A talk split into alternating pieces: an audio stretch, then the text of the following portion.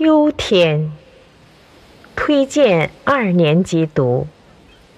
诵读《凤凰之音》。天那么高，那么蓝，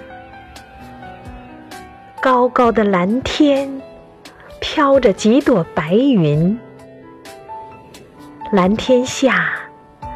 是一眼望不到边的稻田，稻子熟了，黄澄澄的，像铺了一地金子。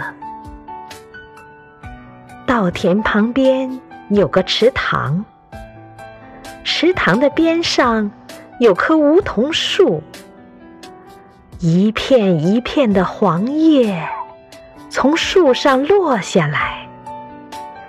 有的落到水里，小鱼游过去，藏在底下，把它当作伞；有的落在岸边，蚂蚁爬上去，来回跑着，把它当作运动场。